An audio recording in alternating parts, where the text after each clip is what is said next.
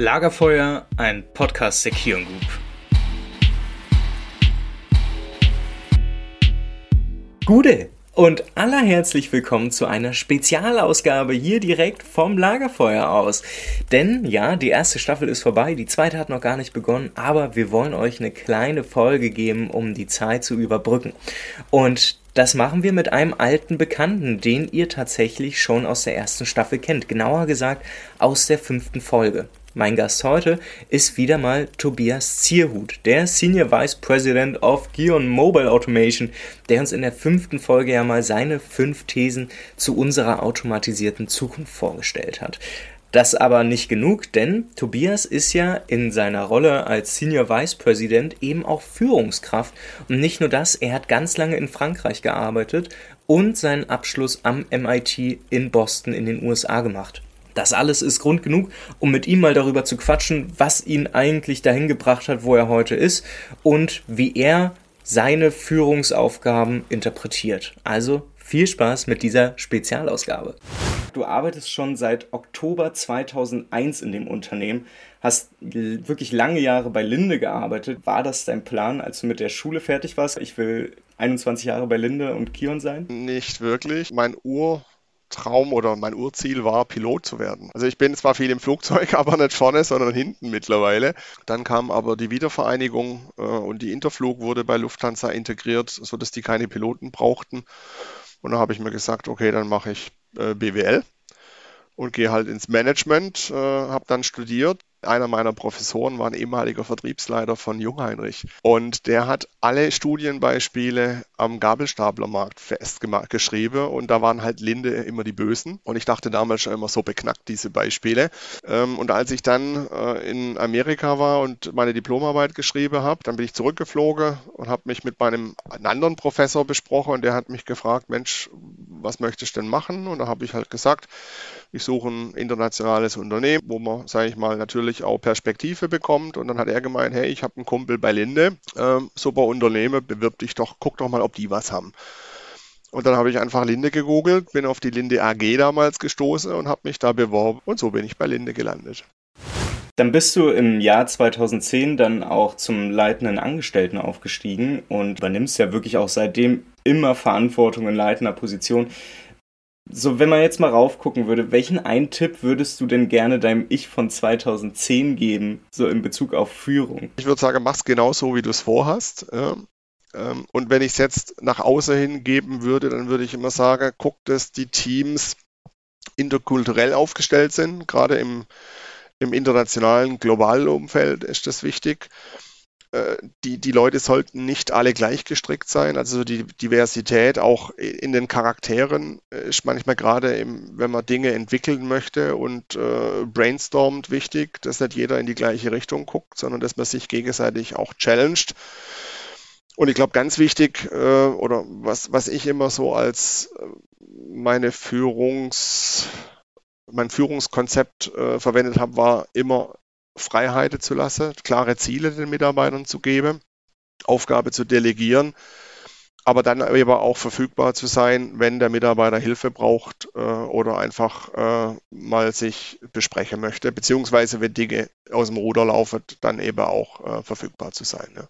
Ich habe so ein bisschen das Gefühl, da wird wahrscheinlich auch so ein bisschen französische Atmosphäre auch eher herrschen, oder? Ich würde sagen international. Ich würde es jetzt nicht als französisch äh, betiteln, aber einfach äh, nicht deutsch nur. Ja, genau. Ja. Dann hast du ja quasi auch schon mal die Frage schon ein bisschen angegangen, wie für dich eine gute Führungsperson aussehen würde. Jetzt aber nochmal die Frage, so welche Charakterzüge oder welche Eigenschaften fändest du bei jemandem, der Führung übernehmen möchte, so wichtig, dass sie eigentlich nicht fehlen sollten? Also ich sage zum einen, die anderen so zu behandeln, wie man selbst behandelt werden möchte. Ja. Ich sag mal, dann auch Kritik nicht zu scheuen, also auch, sag ich mal, kritisieren oder ich sage mal Feedback geben, aber auch Feedback einfordern. Und äh, auch wenn man dann Kritik äh, erhält, dass man damit entsprechend umgeht. Ähm, ich sage, nicht nur über KPIs zu managen. Ich sage immer, äh, wenn ich meinem kleinen dreijährigen Kind beibringe, grün ist gut und rot ist schlecht, dann kann auch er managen. Äh, man muss manchmal, glaube ich, auch so ein bisschen das Gut-Feeling, so das Bauchgefühl äh, und Menschenkenntnis mit einfließen lassen. Und ganz wichtig ist, dass man das Team einbindet und nicht als, als Einzelkämpfer irgendwo agiert. Also ich glaube, Stärke erreicht man nur über Teamfähigkeit und nicht als Einzelkämpfer. Ja. Wenn ich jetzt bei deinem Team anfangen würde, was wäre denn so die eine Sache, auf die ich mich einstellen müsste, die euer Team so ausmacht? Also unser Team ist the Team, ja. Also wir helfen uns gegenseitig. Also wir sind keine Einzelkämpfer. Äh, wir diskutieren hart, kritisieren uns auch, äh, stellen Dinge in Frage. Aber ganz wichtig, wir haben Spaß am Arbeiten. Und ich glaube, ohne diesen Spaßfaktor kann man auch nicht das leisten, was wir die letzten drei Jahre geleistet haben. Ähm, und ich sage, wir scheuen keine Herausforderung. Ich meine, wir hatten genug zu tun und haben die Chance mit Quicktron erkannt. Wir haben die Chance mit dem Loadrunner erkannt und setzen uns dafür ein, äh, mit Unterstützung der EUs Dinge nach vorne zu bringen. Und äh, ich glaube, das sind super Grundlage, dass Arbeiten Spaß macht und dass man eben auch wirklich die optimale Leistung bringt. Wenn wir auch mal uns historisch angucken, was heißt historisch, aber allein der Wandel, den wir in den letzten 10, 20 Jahren hatten, also selbst ich, der noch 23 ist, ich bin mit so Führungspersonen aufgewachsen, die auch sehr stark immer über so eine vermeintlich natürliche Autorität kommen. Jetzt hört man bei dir schon raus, darum geht es am Ende gar nicht mehr, sondern es geht ja da tatsächlich darum, auch als Team stark zu werden ich habe mir ging auch gerade so durch den Kopf, wir haben ja auch tatsächlich einfach eine gesellschaftliche Debatte und eine gesellschaftliche Weiterentwicklung, Gott sei Dank in den ganzen letzten Jahren, dass wir mittlerweile über strukturelle Formen von Diskriminierung reden, dass es mittlerweile für uns alle irgendwie klar ist, dass wir einen Blick darauf haben, dass Sexismus auch am Arbeitsplatz stattfindet, Rassismus natürlich sowieso auch in einem internationalen Unternehmen.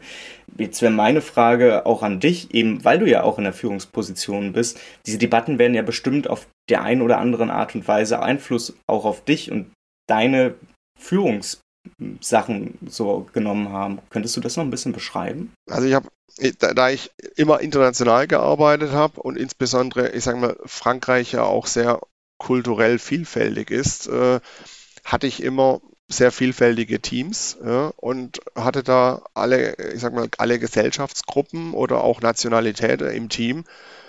Und ich habe immer die Leute ausgewählt, die für den Job am besten waren. Und jetzt nicht, welchen Schulabschluss sie haben oder wo sie herkommen, sondern wer passt auf die Aufgabe am besten.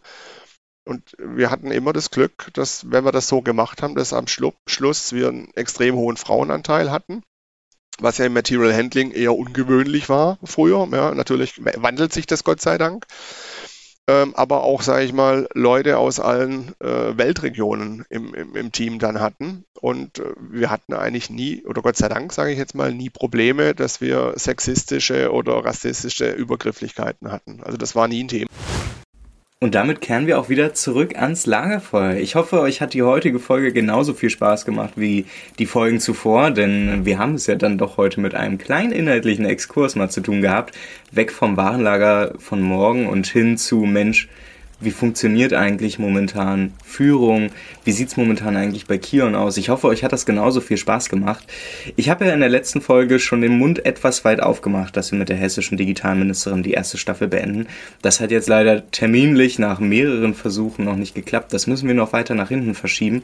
Das kommt aber definitiv dann in der zweiten Staffel dran, bei der dann nicht mehr ich euch begrüßen werde, sondern ich übergebe das Podcast-Zepter an Caro und Johanna für die zweite Staffel.